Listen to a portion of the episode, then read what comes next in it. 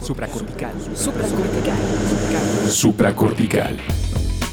Con el médico psiquiatra Rafael López. Síguelo en todas las redes como arroba Rafa Rufus. No olviden que Supracortical es parte de Sonoro y que puedes encontrar la página de Sonoro www.sonoromedia.com para escuchar todas las producciones que tiene Sonoro y Supracortical es solo una de ellas. Bienvenidos a Supracortical. Oigan, continuamos con estas entrevistas especiales que estamos invitando, además de la gente con la que resonamos, pues también hermanarnos aquí con nuestros compañeros de Sonoro. Y hoy tenemos a un invitado muy especial, César Galicia. Bienvenido, ¿cómo estás? Muy bien, Rafa, muchas gracias por invitarme. Ando bien contento de estar acá. Oye, padrísimo, gracias por venir. Digo, me gustaría un poco que tú con tus palabras te presentes, pero te dedicas formalmente al mundo de la salud mental, ¿no? Este, no sé si hoy por hoy la psicoterapia o no, te has movido mucho hacia el rubro de la sexualidad y además literalmente ha sido un ejemplo de muchas cosas de las que predicas, pero me gustaría preguntarte tú desde tus palabras, ¿quién es César Galicia? Uy, esa pregunta siempre me pone un poco nervioso. Eh, pues bueno, supongo que cuando nos presentamos lo solemos hacer desde el currículum, entonces... Siempre, ¿no? Es una, es una manera... Más, más sencilla, ¿no? Porque si me dices, no, hombre, pues este, me paro tarde los domingos, pues no, pero, pero empecemos desde el currículum y desde ahí nos movemos. Pues yo soy psicólogo, eh, soy sexólogo clínico, tengo la maestría en sexología clínica, me dedico justamente a dar terapia, eh, también... Eh, hago chamba de divulgación, sobre todo en redes sociales, ¿no? Ahí en Instagram, en Twitter, tengo un podcast justo con Sonoro que se llama Coger Comar Bonito. Eh, acabo de publicar un libro que se llama De eso no se habla, pero aquí se responden 51 preguntas sobre sexualidad, placer y deseo. Eh, y pues ahí ando justamente como... Oye, cuando, cuando pensamos en entrevistarte, justo una de las cosas que hacemos, pues por prudencia, es preguntarle a nuestros invitados si, oye, ¿hay algo de lo que no quieras mm. platicar? Y tú dijiste, de todo podemos platicar. Y me llamó mucho la atención, me pareció gracioso que estás sacando este libro que es de, ah, y de esto no se habla. ¿De qué no se habla? Pues el, el, el libro, el, justo el título tiene esta idea de que, pues no sé, no sé si, haya, si habrá sido tu caso, ¿no? Pero creo que la mayoría de las personas tenemos el caso de que nos educan en algún momento en nuestras casas como a que no hablemos de ciertas cuestiones que tienen que ver con sexualidad, ¿no? O sea, de no te toques ahí, no mires eso, no te pongas eso, no hagas eso, ¿no? No hables de eso, pues. Es un poco la idea era justamente, el libro habla sobre placer, principalmente, ¿no? Eh, varias preguntas como sobre cómo funciona la mente erótica, el cuerpo, la sexualidad, el amor, pero todo como con este centro en el placer. Eh, y pues yo creo que el placer es algo de lo que no se habla mucho. Oye, pues ya por, mi cuenta, sí, cuando me mandaron estas preguntas fue como de... Va, vámonos para allá. Digo, evidentemente siempre ha habido seres humanos que han hablado de todos los temas. O sea, siempre ha habido textos, reuniones, sesiones uno a uno, parejas que platican de todo pero sí podemos decir que en nuestra historia eh, judeocristiana, novohispana, de allá para acá, traemos un tema de mucha represión de muchos temas. Te quiero contar, y, de ahí arrancamos, digo, me parece que es una época muy interesante para el género masculino, en muchos sentidos, este, es muy interesante, pero yo me acuerdo cuando era niño, yo tenía, mi mejor amigo, pues era mi vecino, y entonces algún día yo creo que iba a la primaria, estoy pensando que tendría yo tal vez siete años, una cosa por el estilo. Y entonces mi amigo, que sí tenía hermanas y demás, yo, yo soy hijo único, me decía, es que las niñas hacen pipí diferente.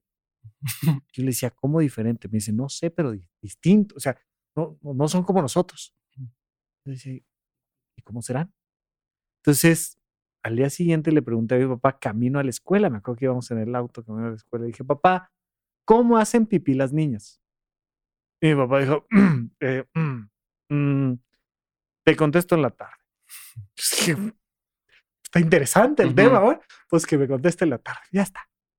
Entonces llega la tarde, nos sentamos en la casa, y mi papá, la verdad es que con su máxima apertura y cariño y ganas de educarme, saca un esquema de de estambres y pistilos Mm. y de flores. Y yo me acuerdo que dije, bueno, pues, ¿qué pregunté, güey? O sea, Ajá, ¿cómo- ajá. ¿Cómo estuvo? este-? Entonces me empieza a decir que no sé qué, que tal, pero me acuerdo que mi sensación fue, estamos hablando de algo que no pregunté. Ajá. Y dije, ah, ok, no, o sea, ay, gracias, tanto gusto. Y pasó mucho tiempo en el que pude entender lo que estaba yo preguntando. Y Estaba haciendo una pregunta técnica, básica, anatómica de cómo hacen pipí las niñas. Y la respuesta fue por otro lado. Y en casa nunca sentí yo que hubiera un tema del que no se podía hablar, pero sí encontré muchas veces de las que no se sabía cómo hablar. Yo no sé qué historias conoces, qué te haya pasado a ti, cómo surge este deseo de platicar de estas cosas, pero yo creo que a mí en general en mi educación, yo siento que me fue muy bien. Mis papás eran una, una pareja muy, muy equilibrada en ¿A qué muchos se sentidos. dedican o dedicaban? Los dos son ingenieros, Mm. eh, ingenieros electromecánicos. Eh, los dos son los menores de la casa y los dos vienen de un nivel socioeconómico medio bajo, más bien bajo. Y a lo largo de su vida, a través de estudio y trabajo, pues han ido un poco escalando hasta, hasta un nivel medio, eh, social, medio, medio alto en algunos puntos, pero, pero más bien nos quedamos Mm. como en niveles medios. Pero sí podíamos hablar de economía, que de, de- de finanzas, que yo siento que muchos no pueden hablar, Ujú. pero no se sabía mucho. de- no, no había mucho que me pudieran enseñar. Y sí podíamos platicar de sexualidad, pero también después de un taca, taca, taca, se quedaba como hasta ahí la Ujú. temática, ya como que no había más, ¿no? Y yo siento que hay mucha gente que sigue pensando que hablar de sexo con los niños es contarles que existen las relaciones sexuales y que es cuando un papi y una mami se acuestan y, y tienen sexo y entonces nacen los bebés. Y como que ahí se, se acabó todo lo que se tiene que platicar sobre la sexualidad.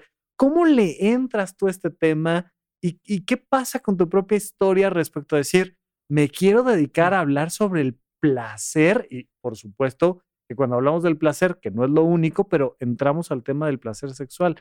¿Cómo fue de tu lado? Esta historia que cuentas me da mucha risa porque se me hace, de entrada se me hace muy como representativa de la historia de muchas personas. Hay un, hubo un comercial, creo que era italiano, no recuerdo, hace muchos años, donde una niña llegaba y le decía a su mamá, como mamá, este, ¿qué significa virgen? ¿No? Y la mamá se ponía súper nerviosa, ¿no? Y estaba de que no, no, no, pues mira, que mira, ¿no? Como cuando tu papá quiere mucho a tu mamá, no sé qué, bla, bla, ¿no? Y todo, se pone toda nerviosa, le da la explicación, termina tirando como los vasos mientras está cocinando, lo que sea. Ah, respira y dice, ok, creo que eso salió bien, ¿no? Y de repente la, la hija se le queda viendo así, ah, ok, ¿y qué, ¿y qué significa? Y agarra una botella de aceite y dice, ¿qué significa? Aceite virgen. ultra virgen, ¿no? Ajá, extra virgen. ¿Qué es ser extra virgen? No, Es- que, que está este, esta vieja historia de mamá, ¿qué, qué significa pene? No, ¿y- Ajá. ¿Dónde oíste? No, en la escuela. Pues, ay. ¿Cómo? Pues si vas a una escuela religiosa, pues es que justo en la clase de religión, en la clase de religión te, te hablaron de, de pene, sí, el pene. ¿Cómo estuvo eso?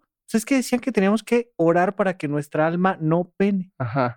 Y entonces tenemos todas estas historias de ida y vuelta y tal, que, que, que, que se vuelve ahí el, el tema complicado. A mí lo que me llama mucho la atención de la historia que dices es justo como no recuerdas en realidad lo que te dijeron, lo que te dijo tu papá, pero sí recuerdas el nervio con el que habló de eso, ¿no? O sea, recuerdas el nervio desde el, desde el vamos a hablar al rato después. hasta cómo tiene que sacar como, como, como diagramas, etcétera. Y eso es como bien curioso porque muchas veces cuando, cuando las personas adultas nos preguntamos como esto de cómo hablar de sexualidad con los niños, casi, o sea, lo que decimos es como no, tenemos que encontrar maneras que lo entiendan, pero casi siempre lo que están diciendo es, güey, o sea, el niño va a entender.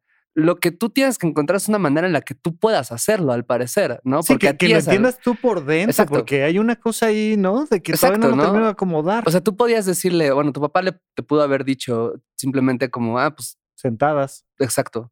Y ya, ¿no? O sea, Y, y, y a o lo como mejor, tú por un hoyo y ya, punto final, ¿no? O sea, pero, pero en vez de eso, como a través de hacer, querer hacer toda esta cosa, uno como adulto piensa, le voy a entrar a la mente del niño, pero en realidad lo que está haciendo es encontrar formas desesperadas de calmar su propia ansiedad, ¿no? Y ese es un tema como bien, pues, delicado con, con la educación sexual que recibimos la mayoría de las personas, que no recordamos, o sea, muchas personas que tuvimos la famosa clase de donde nos ponían las infecciones, etcétera, ¿no? Y las fotos horribles, no recuerdas en realidad qué te dijeron, qué infecciones había, sí, cómo si era clamidia o gonorrea o era sífilis, de eso no te acuerdas. Recuerdas nada más la sensación de El miedo. ¿no? La sensación de nervio, etcétera. Entonces yo creo que en mi caso, eh, la educación que recibí respecto al tema, creo que siempre fue, la verdad, muy similar a lo que tú dijiste. O sea, creo que siempre fue muy bien intencionada. Creo que eh, no recuerdo en ningún momento eso, como haber sentido como algo negativo al, Oye, al respecto, pero, pero, ¿sabes, ¿sabes qué sí recuerdo yo de la adolescencia y quiero saber cómo te fue a ti? Y insisto, es una época muy interesante para el género masculino.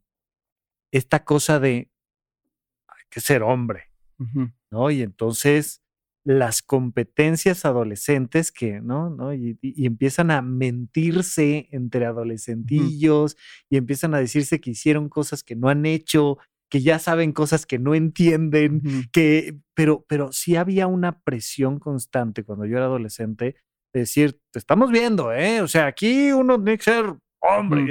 Y entonces te quieres sentir hombre a los 14 años cuando hay un montón de cosas Ujú. que no entiendes. ¿Cómo te fue a ti en la adolescencia con los cuates, con el entorno social? Pues para mí fue raro porque yo siempre, yo nunca fui de amigos hombres, en realidad, como que Ajá. yo empecé a tener amigos hombres hasta mediados de la universidad. Como que antes de eso, la mayoría de mis amigas siempre pues eran mujeres, ¿no? En gran parte justo porque no, no entendía, no me gustaban como muchos de esos códigos a los que refieres, ¿no? Como que yo no entendía por qué para ser amigo de alguien tenía que dejar que me apretaran los pezones y me dieran un putazo en los huevos, ¿no? O sea, como que decía, güey, pues Sí, chance. el famoso cinco Ajá. marcas de cigarros. Dices, güey, ¿por por qué me, Sí, ¿por qué me agarras, güey? Este allá. Justo, ¿no? Como que digo, pues no sé si era la, amistad que yo quería cultivar. ¿No? Eh, entonces, en mi caso sí fue como algo, como un poco curioso al respecto, por eso, ¿no? Como que no...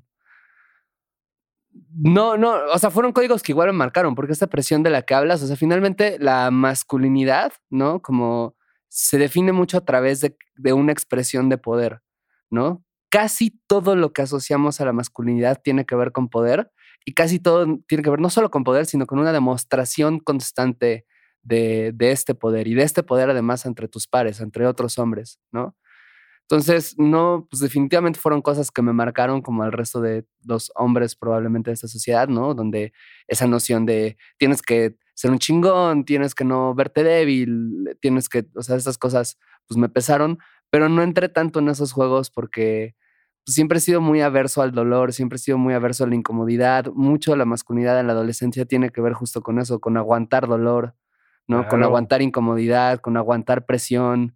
Pues son cosas que yo nunca he sido muy adepto, ¿no? Entonces fue raro, porque por un lado, pues eso, tenía muchas amigas y conectaba muy chido con ellas y era como una cosa muy linda. Por el otro lado, justo porque era como el güey que tenía como amigas más que novias, digamos, como que también era algo raro para mí, porque sentía como de, güey, pero ¿por qué tú solo me quieres como amigo, no? Como que esta ondita de estar en la friendzone, ¿no? Como que fue algo que me pesó mucho Sí, claro. y al mismo tiempo como esta onda de sentirme raro como con otros hombres, ¿no? Por decir como, pues es que siento que no logro como conectar con ustedes y por un lado qué hueva, pero por el otro lado también me gustaría. Sí, como, ¿por ¿no? qué no? ¿No? O sea, ¿qué está Ajá. pasando? Pero a la hora que te vuelven a apretar, dices, "Ay, ya me acordé, ¿por qué no? Ajá, ¿no? Ajá. Justo. Eso sí fue. ¿Para ti? No, pues fue una cosa parecida. Yo, yo, fíjate que siempre quise hacer como, y a, y a ver si un día lo armamos, pero, pero yo me considero un hombre muy, en estos términos, femenino. Ujú. Es decir, y, y lo platicábamos algún día en guardia, en psiquiatría, decíamos, güey, si no fuera yo así, sería boxeador, güey. O sea, Ujú. soy psiquiatra, ¿no? Me dedico al tema de las emociones, este, me encanta el tema del teatro y el arte, y Ujú. me considero un hombre muy femenino. Pero justo, pues varias veces fue el cuestionamiento de, güey, pero no eres gay. No, no, a mí me gustan las niñas y me gustan un montón y justo me choca que siempre me frenzonean y siempre termino siendo el buen amigo y el que ayuda a hacer la tarea, pero a la hora de la hora, pues nada. Pero sí me es mucho más fácil platicar con una mujer, sí me es mucho más fácil este, conectar desde otro lado, conectar los pensamientos, las emociones, este, hablar de otras cosas. Y sí, el, el, el, el llegar a la esquinita en la fiesta donde están los cuates hablando como hombres, ¿no? Decía una amiga mía, es que ustedes más que hablar hacen expresiones guturales, ¿no? y, y yo nunca me sentí tampoco cómodo ahí, ¿no? Entonces, sin embargo, pues, sí, sí, finalmente como hombre heterosexual no dejas de estar en la parte alta de la escala alimenticia y entonces era fácil de alguna manera manejarlo, pero siempre me, me ha gustado pensar en poder platicar con otras personas, hombres, que se consideran como más sensibles, conectados a lo creativo, la emoción, menos con esta cosa, como dices, de estar teniendo que demostrar poderío. ¿Quién de nosotros es el que más sabe? ¿Quién de nosotros es el que más puede? ¿Quién de nosotros es el que más se ha hecho, ha brincado, ha... Entonces, fue, fue interesante, pero sí la universidad como, como dices, fue un espacio donde ya me empecé a encontrar con otras personas que decía yo, ah, este, este, este, brother, este amigo mío, sí le piensa y sí tiene una plática distinta y sí podemos conectar a otro nivel.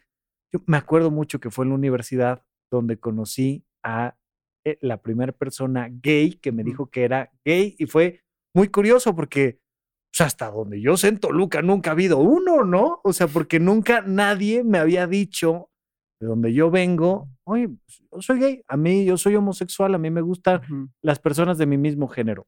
Jamás. De repente íbamos en el auto de nuevo, mira cuántas cosas pasan de repente en esas conversaciones.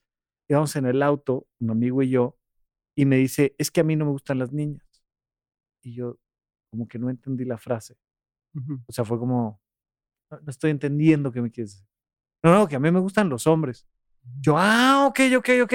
Y fue interesante. Y desde que me lo dijo, además, sentí como que a él se le quitó un peso encima y se podía expresar mucho más libremente. Y para mí, pues sí era una cosa como rara, como de, pero ¿y cómo es? ¿Pero y cómo viven? ¿Pero y qué onda? Y tal, y qué ven. Y, y fue una apertura curiosa. Y yo me acuerdo que tenía yo bastantes amigos en medicina con homofobia marcada, marcada, marcada. Y, empecé a entender hasta esos linderos que había como una diferenciación, porque pues, para mí de inicio como que no la había. De repente entender que había este tipo de gente rara que algo tiene distinta y nosotros que estamos bien, que somos normales, que era como empezar a entender esto y luego poco a poco, conforme he ido platicando más del tema, ir entendiendo el, oye, hay tantas cosas que cambiar, construir, insisto, desde el mismo concepto este de ahora que, ahora que afortunadamente las mujeres han levantado el puño y toda la comunidad LGBT ha salido a las calles y tienen más visibilidad que uno dice, oye, pues como que tenemos que empezar a replantear qué significa nuestro género tan dominante y marcado que habíamos traído hasta ahora. Tú entras a esta dinámica de la psicología, también psicología suele ser una carrera muy para mujeres, ¿no? Porcentualmente, supongo que de nuevo eras un chico rodeado entre muchas chicas. ¿Y cómo te fue ahí en, el tema de la carrera? Fíjate que bien. Em, bien porque creo que ya estando en la universidad, como estas cuestiones de las que hablábamos, como que ya me pesaban mucho menos. Eh, y porque, pues, sobre todo eso, ¿no? O sea, como de nuevo, como que nunca he sido muy afín a estas formas como muy masculinas de estar en el mundo. Entonces, cuando era, era, una cosa muy ideal para alguien como yo. Cuando entraste a psicología, no sabías que te ibas a dedicar al tema de la sexualidad tan marcadamente. No, no, no, no, no. No, yo lo, eh, para mí fue, una cosa bien rara porque tuve una materia que se llama psicobiología, ¿no? Ok. en primer semestre, que es las bases biológicas del comportamiento. Y recuerdo que tuve una maestra que en ese momento ella andaba muy clavada con el tema como del determinismo genético, esta noción de que todo está determinado por los genes, ¿no? Todo es una respuesta al ambiente y como que en sus visiones más extremas como que puede llegar a negar incluso como muchas cuestiones de la libertad humana. Y entonces como cuando yo empecé a leer eso, pues siendo un morrito de 18 años que acaba de entrar muy impresionable, como que me, pues me volví loco, ¿no? O sea, como que, o sea, me la pasé muy mal un par de semanas, como por esta idea de no soy Se libre. te acabó ¿no? la libertad. Ajá, ¿no? Sí. Eh, fui a hablar después con una amiga psicóloga, ya como de esto, como de, güey, ayúdame porque ya no sé qué hacer. ok. Y ella me dijo, o sea, me empezó a hablar acerca como de, güey, esto no es tan así, léete este libro, existe la cultura, en realidad es todo un debate, ¿no?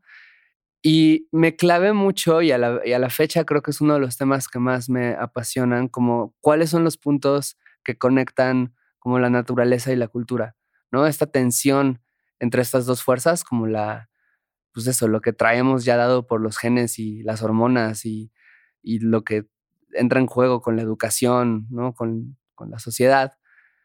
Ese punto de tensión es algo en lo que dije, bueno, quiero dedicarme a, a entender esto. Y pues. ¿qué otra cosa? Eh, o sea, ¿qué otro punto de la vida en donde se vea eso reflejado con mayor intensidad que la sexualidad? ¿No? O sea, porque justo en la sexualidad, pues tienes ahí en crudo como toda esta parte de, de biología y psicología y hay una cosa muy marcada, ¿no? O sea, nace una persona y con un golpe de vista, quien está recibiendo médicamente a esta persona dice, esto es un niño, esto es una niña. Y desde ahí ya empiezan como un montón de imposiciones, cuando en realidad es más bien, tú estás observando un hecho biológico que es lo que te da la impresión que tiene entre las piernas, porque además los médicos tienden a equivocarse no tan poco frecuente como pensaríamos en esta asignación de los géneros, ¿no? Por la expectativa que existe respecto a eso, si hay un pene, una vulva, lo que sea. Entonces, desde ahí, justo como ya me, me, o sea, eso es algo como que me interesó mucho. Y pues de ahí me empecé a clavar con, con sexualidad, ¿no? Y además, pues, a ver, o sea, siempre he sido alguien, la verdad, bastante hedonista y... y Platícame, ¿dónde, dónde empezaste tú a darte cuenta de que el placer era un tema para ti en lo interno? Mm, pues en esta onda justo, algo que me pasaba desde muy niño es que me enamoraba mucho. Me enamoraba mucho, me enamoraba muy fácil, ¿no? Y eso era algo que era como, era, era, me era difícil como expresarlo porque pues como esta idea desde el muy del amor romántico es como de, no, pues si te enamoras es que te enamoras y tienes que clavarte con esa persona un montón de tiempo y estarle en duelo un montón de tiempo y solo te puede gustar una a la vez, etcétera. Y a mí como que no se me daba mucho eso, ¿sabes? O sea, como que yo más bien me enamoraba, no era como que me enamoraba de una y luego de otra y luego de otra, pero sí era como que pues me enamoraba de maneras muy intensas, muy distintas y todo, y como de repente sentía que de varias personas como al mismo tiempo, ¿no?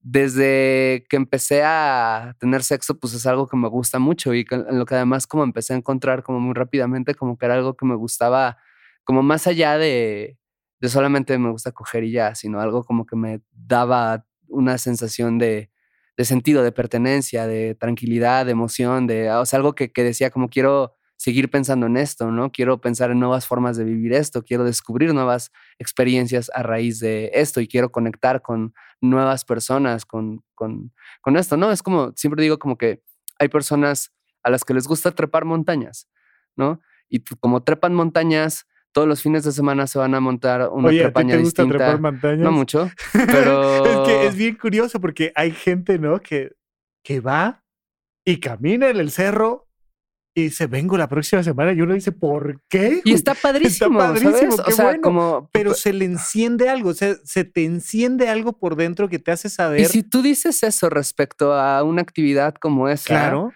pues se ve bien, ¿no? Porque es como Oye, estás qué haciendo deportista, qué padre, qué fuerte, qué, qué- ah, este, es exactamente, bueno. ¿no? Pero si dices lo mismo respecto a algo sexual, lo que sea, entonces ya es un fetiche o es algo raro o eres una persona perversa o eres una zorra o eres un perro, ¿sabes? O sea, como cosas del estilo. Entonces, pues la verdad a mí o sea, sí me gusta trepar montañas, más bien no lo hago porque no sé cómo y soy asmático, etcétera. Pero, pero bueno, en el, o sea, como que en el sexo lo encontré, ¿no? Entre trepar montañas y tener sexo, ¿te gusta más el sexo?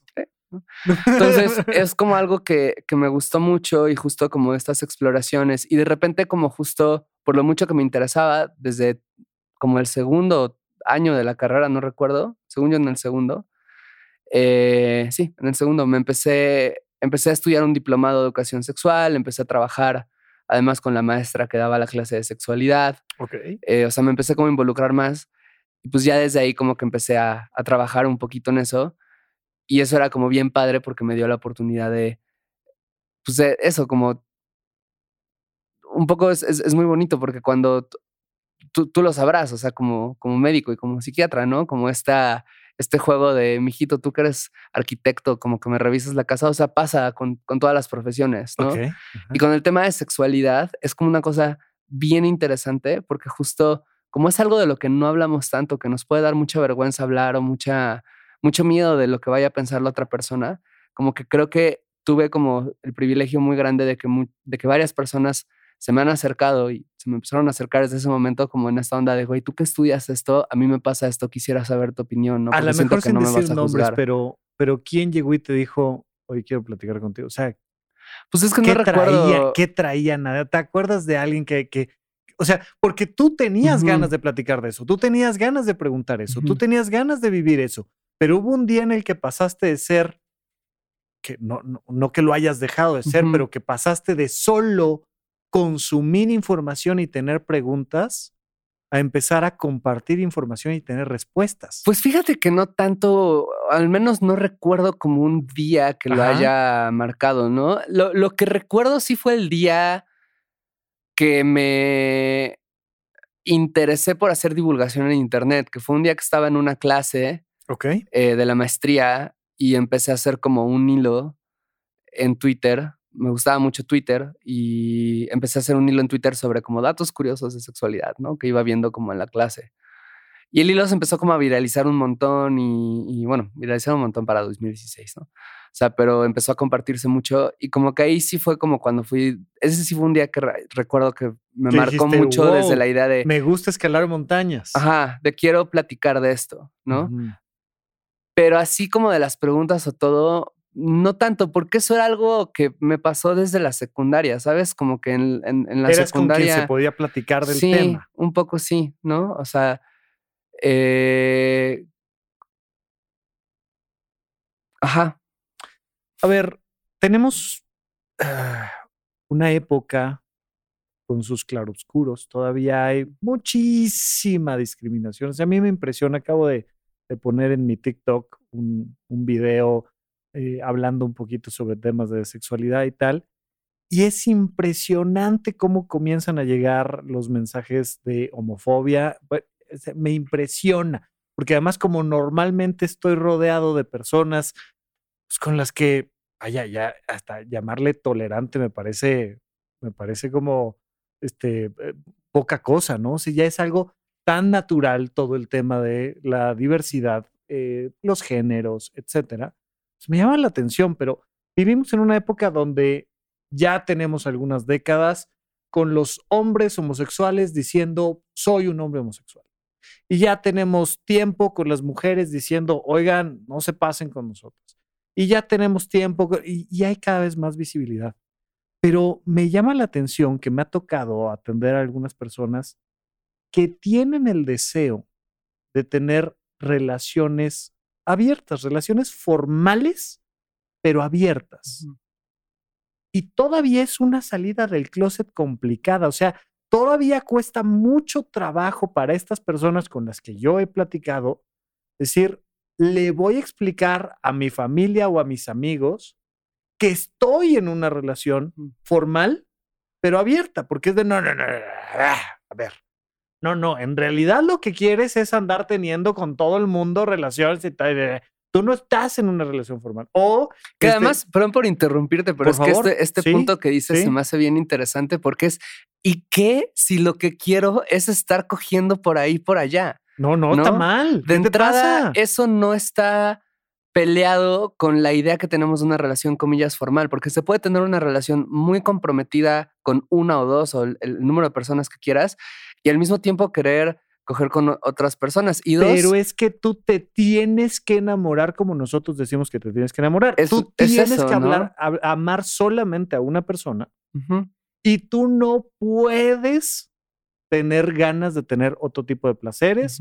Y si no, algo mal tienes. Hay un tema ahí de inmadurez, tienes que tienes que ir a, no, porque además esta idea de eh, voy a terapia para que, para que me compongan algo que traigo por dentro y me hagan tener una relación bonita. Incluso hay, hay, hay muchísimo contenido ah, disfrazado como de buenos tips.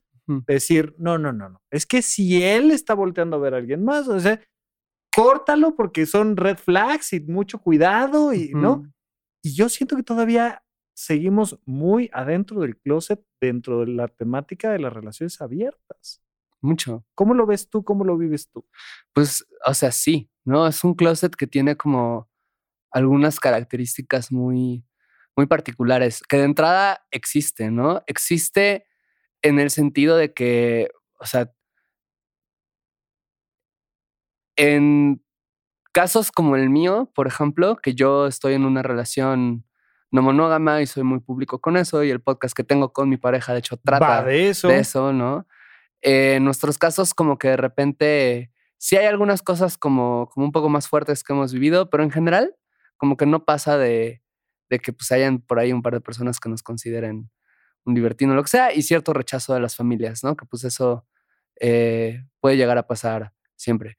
Pero yo recuerdo, por ejemplo, mucho a una, a una mujer que alguna vez escuché en un conversatorio que nos decía que ella, el principal miedo que tenía de estar en una relación no monógama, ella lo estaba, pues, pero, el miedo que tenía de estarlo viviendo así, era que las mamás de la escuela se enteraran y les le echaran al DIF, ¿no?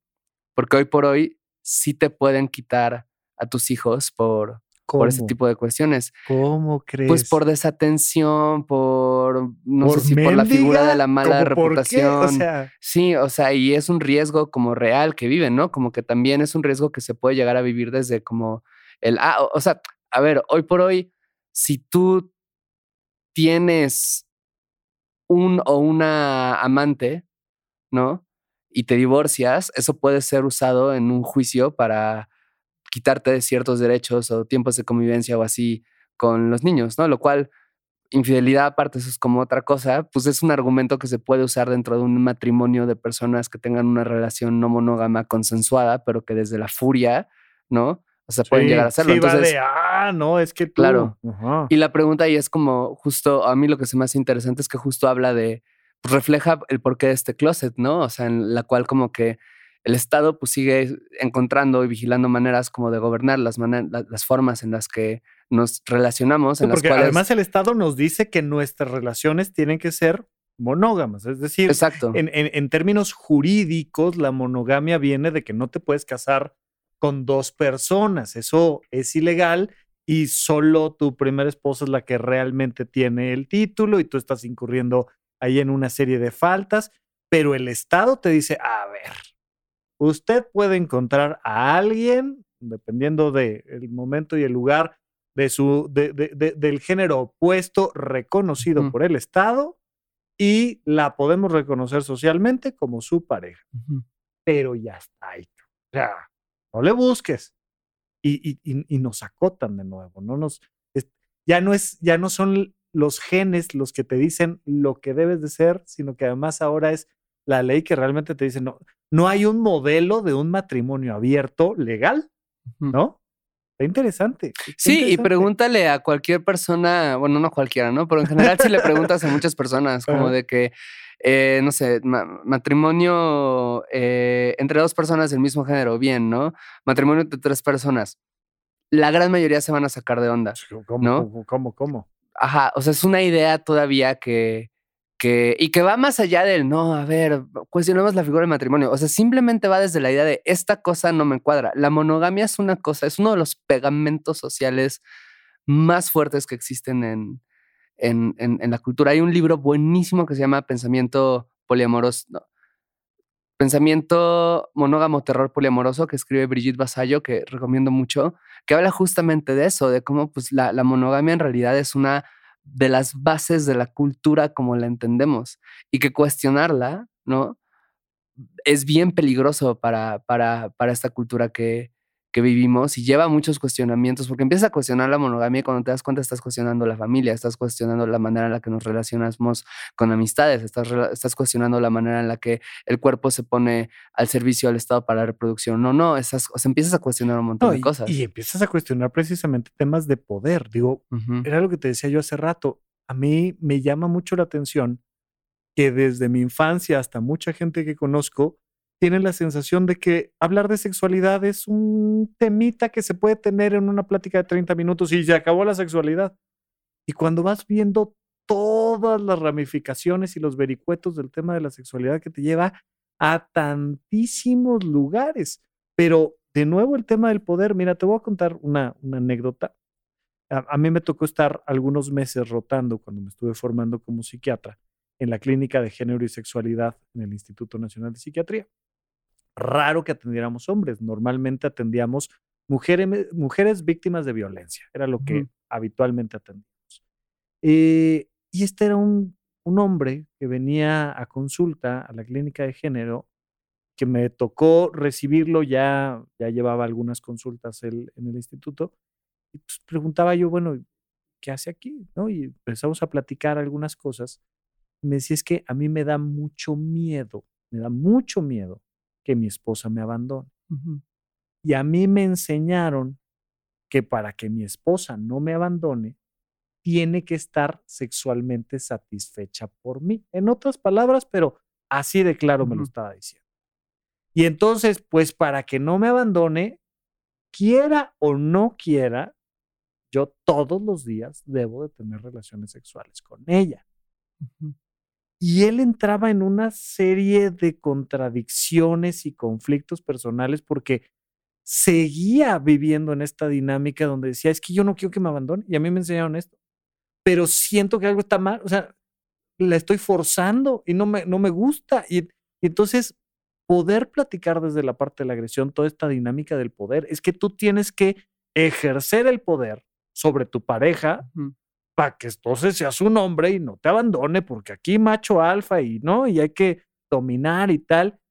Y el tema de las relaciones abiertas que nos lleva a decir, oye, pues que no eres suficientemente hombre o qué, ¿no? Hay incluso estas, estas frases de, de un hombre es el que tiene una y la mantiene. y, es, y es cuestionarnos de nuevo la masculinidad, el poder, tal, y llevarlo hasta lo, lo jurídico. ¿Por dónde encuentras tú la grieta? ¿Cómo, ahora que podemos ver la historia de la comunidad LGBT y esta salida del closet y tal, ¿cómo encuentras tú estas grietas para pensar que tengamos una sociedad diferente? Y si no, el matrimonio y la familia, ¿qué va a ser el pegamento social que nos va a unir después el día que todo esto se nos venga abajo porque resulta que tenemos nuevas maneras de entendernos? Mm. ¿Dónde lo encuentras? Pues yo pensaría que una de las cosas, y es una de las apuestas que tengo justo con este libro, el que andábamos comentando, es este, pues, o sea, empezar a pensar más como en placer, ¿sabes? Como en qué es eso que te da placer, qué es eso que te hace sentir bien, qué es eso que te hace feliz, por qué, ¿no? O sea, cuestionar como de dónde viene, cuáles son las maneras más saludables, más problemáticas en las que puedes vincularte desde ahí, ¿no? Y hacer la apuesta como por un placer compartido, ¿no? O sea, cuando sea momento de compartirlo, o sea, que cuando creo que algo, ahorita que contabas esta historia, ¿no?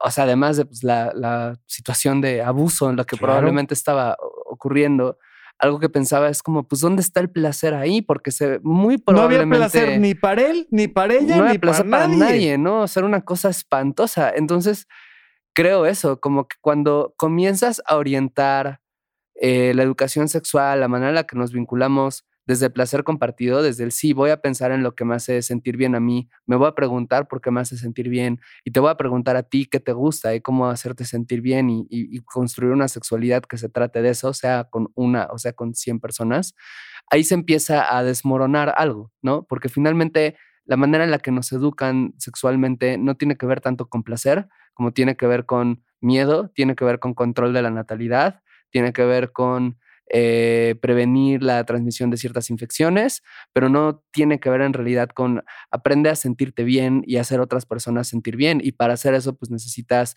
comunicación y necesitas consentimiento y necesitas cuidados y necesitas eh, algún tipo de, de eso, ¿no? Como de procurar a la otra persona.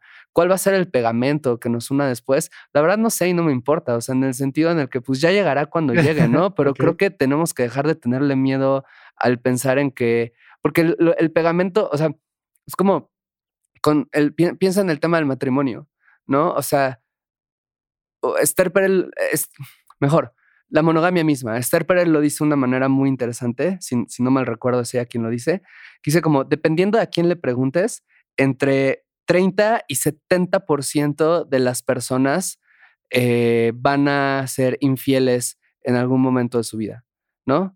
Si te vas a lo más conservador, esa estadística 30%, ¿no? Dice como una de cada tres, o sea, no te subirías a un avión, ¿sabes? Que el 30% de las veces se va a caer. Y sin embargo, ¿no? Sigues entrando en relaciones que tienen estos factos sin cuestionarlo. Pasa un poco lo mismo con el matrimonio. ¿no? La esta promesa del para siempre, etcétera, pues más o menos como el 50% de los nuevos matrimonios terminan en divorcio en un plazo de alrededor de dos años.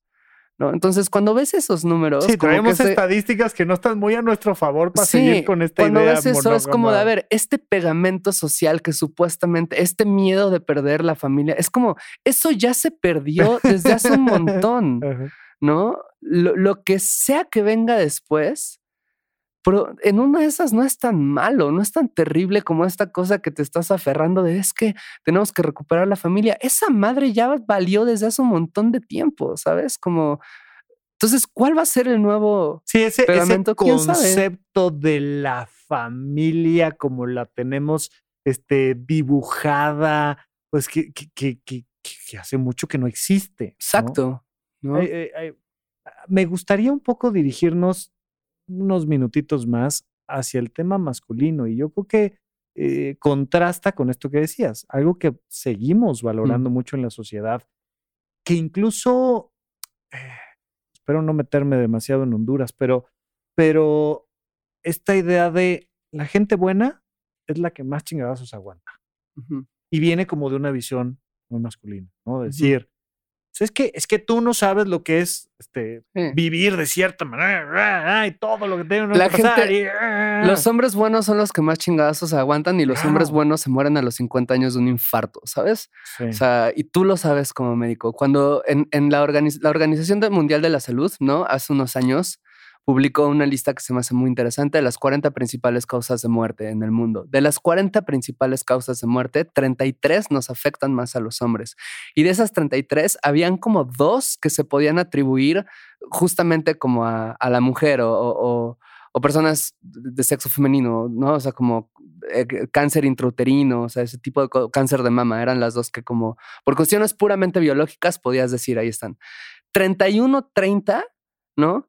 Eran, nos afectaban más a los hombres y todas estaban relacionadas de, de alguna manera con cuestiones puramente de la masculinidad, como accidentes automovilísticos. ¿Por qué? Porque tendemos a manejar peor justamente ¿Por porque yo manejo rápido, porque yo manejo mejor pedo, porque yo manejo, ¿no? Infartos que tienen mucho que ver con estrés, con mala alimentación, yo no tengo malos tiempo, Yo tengo que trabajar y tengo que sacar adelante a la familia y yo lo mío, ya, Exactamente, me muera aquí en la raya. Cirrosis y tabaquismo que tienen que ver justo como por la predisposición que tenemos por estos mismos factores a conductas de adicción, ¿no? O sea, este tipo de cosas que van, o sea, la masculinidad es un veneno, ¿no?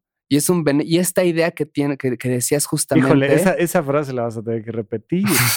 ¿Cómo que la masculinidad es un veneno? Pues es un veneno. O sea, están los, los, los, los, los datos ahí, son los que te dicen, esta masculinidad tradicional, más que hacerte fuerte, te va debilitando y te va debilitando y te lleva en algún momento inevitablemente hacia la muerte, porque la masculinidad, o sea, y hasta si lo rasteas históricamente, la noción contemporánea que hoy tenemos de masculinidad nace de nociones que estaban buscando formar guerreros, estaban buscando formar soldados. La masculinidad tiene la intención de, de formar soldados al servicio del poder en turno para que vayan y se mueran para los intereses que sea que tenga, así como la feminidad está muy relacionada con la reproducción, ¿no? Y con crear justamente personas al servicio del poder en turno para poder reproducirse, para poder producir más reproductoras y más soldados, ¿no? Es como una cosa, como que se ha estudiado muchísimo.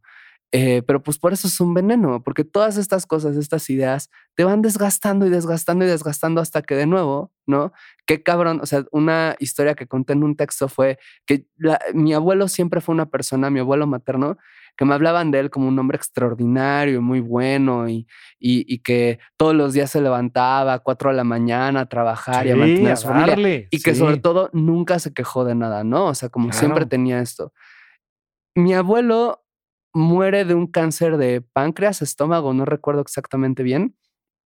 Y cuenta a mi mamá que un día sube la, está subiendo las escaleras de la casa, no logra subirlas, ¿no? O sea, del todo, porque se cansa demasiado. Va al doctor y como dos semanas o tres semanas después, muere de este cáncer. Claramente ese cáncer ya estaba desde mucho antes, no fue al doctor, ¿no? ¿Por qué? Pues porque tenía que tener esta resistencia.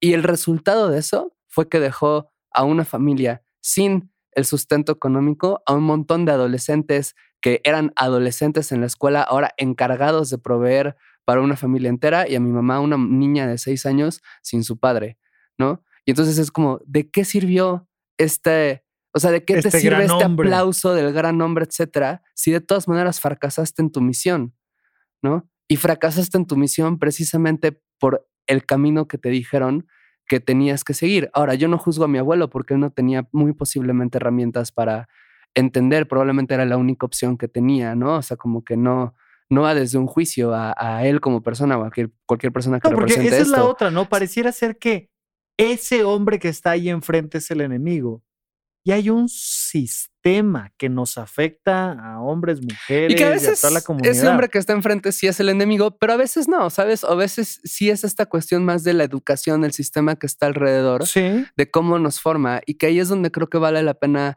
meter el cuestionamiento, porque es algo que inevitablemente nos va a llevar a ser más felices, ¿no? Porque creo que en el fondo nadie, o igual y muy pocas personas, en realidad quieren ser esa figura que es tan magnánima que nadie puede alcanzar a ser. César, un hombre que trae esta escala de valores de que mientras más dolor aguante, mejor, ¿por dónde le recomendarías empezar a caminar hacia el placer? Y de ahí cuéntanos tantito de tu libro, de tu podcast y de dónde te pueden encontrar de nuevo. Pues yo lo que le recomendaría es que se buscara acercarse presencial o digitalmente a cualquier espacio, cuenta de TikTok, de Twitter, de Instagram, podcast, lo que sea, ¿no? En donde se hagan ese tipo de cuestionamientos, ¿no? Porque sí creo que justo esta cuestión de la masculinidad es como tan prevalente que de repente hacer estos cuestionamientos puede sentirse un vértigo muy fuerte, ¿no? Puede ser como algo muy peligroso porque finalmente es cuestionar muchas cosas de la propia identidad y lo que te da como seguridad en el mundo. Eh, a mí creo que me ha funcionado mucho de repente eso, ¿no? Como Recientemente es que he comenzado a cuestionarlo con amigos, ¿no? Con como los hombres en mi vida, que además la gran mayoría, por fortuna, ya están en este mismo tren de cuestionamiento. Claro. Pero, pero por muchos años, ¿no? Como cuando estaba en secundaria, etcétera, pues la, la, compañía que tenía eran foros de internet, eran libros, eran músicos que admiraba, que no representaban como necesariamente este ideal, ¿no? Entonces, eso creo que, y de por ahí una de las opciones es tu libro y tu podcast. Pues yo esperaría, ¿no? El libro se llama De eso no se habla, pero aquí se responden 51 preguntas de sexualidad, placer y deseo. Ya lo podemos encontrar en todos lados. Sí, sí, sí. El libro está ahorita en todas las librerías eh, grandes del país. Deben, deberían de encontrarlo y lo pueden comprar también en Amazon, tanto en digital como en, en físico. Eh, y el podcast que tenemos, también pues hermano de supracortical de, de la casa, es este Coger Rico y Amar Bonito, que lo hago con Paola Aguilar, periodista, es mi pareja y es un podcast donde hablamos justamente de sexualidad, de no monogamia, de relaciones de pareja, ¿no? Eh, y pues a mí me pueden encontrar en Twitter como arroba César Galicia-bajo, Instagram como arroba César Galicia, TikTok como arroba César Galicia con dos As. No he podido homologarlas, pero bueno, si buscan César Galicia, ahí ando. Ahí apareces, qué gusto y ojalá, ojalá te podamos encontrar también aquí en Supracortical. Las veces que tú quieras, las puertas están abiertas.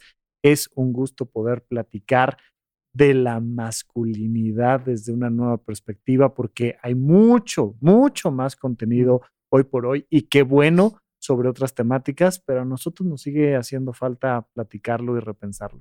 César, un gustazo tenerte. Muchísimas gracias por invitarme, Rafa. De verdad, disfruté mucho estar acá.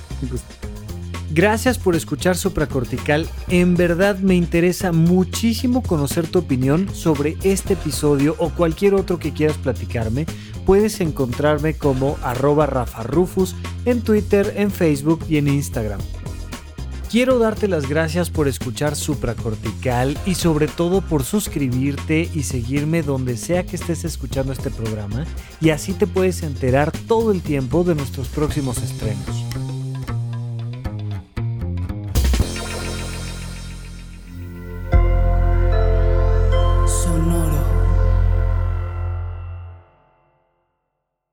It's time for today's Lucky Land horoscope with Victoria Cash.